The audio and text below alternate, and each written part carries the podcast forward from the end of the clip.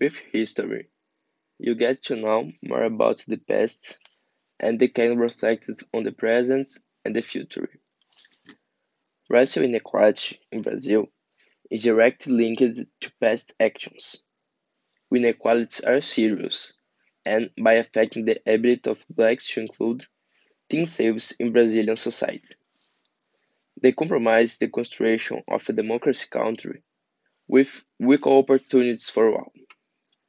To talk about the effects of racism on society, it's necessary to understand that it forms a web of violence that affects young people, men and women incarcerated, that affects the life of the population, and that explains the prejudice against African religions.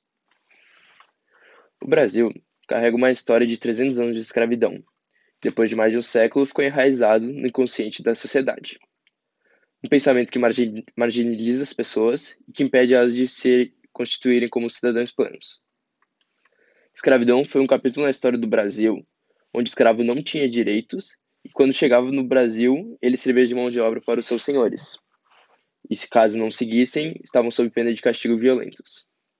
A minoria branca, que dominava na época, justificava a condição através de ideias religiosas racistas que afirmava sua superioridade e seus privilégios. A princesa Isabel pode ser considerada por muitos uma heroína e sua atitude dita como nobre, mas se a gente prestar atenção nos fatos, a gente pode ver que foi uma conquista do povo. Então, o que, que pode ter afetado a decisão dela?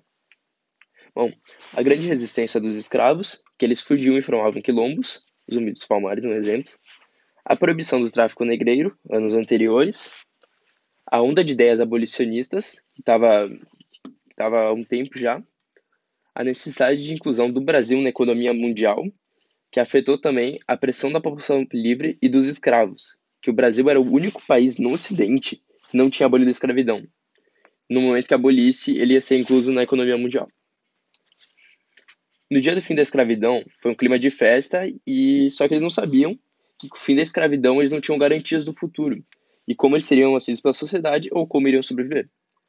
O ex-escravo, ele foi totalmente abandonado pela sociedade, porque não teve acesso à terra e nenhum tipo de indenização pelo trabalho.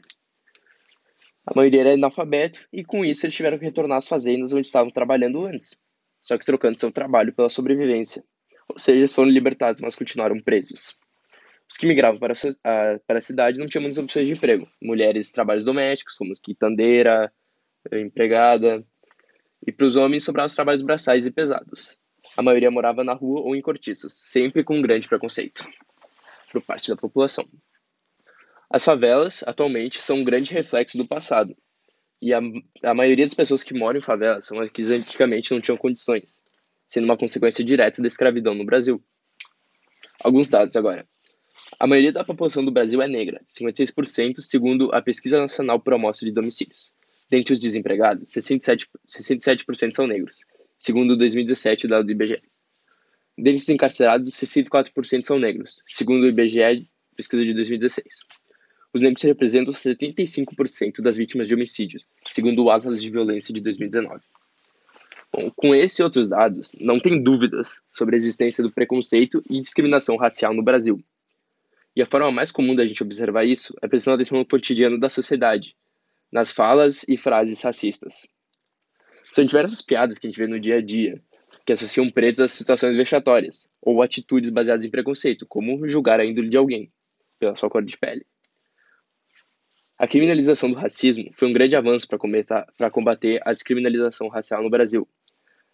Ela teve a intenção de reduzir a desigualdade, Outras conquistas como a Lei de Cotas e o Dia da Consciência Negra foram muito importantes para o movimento negro.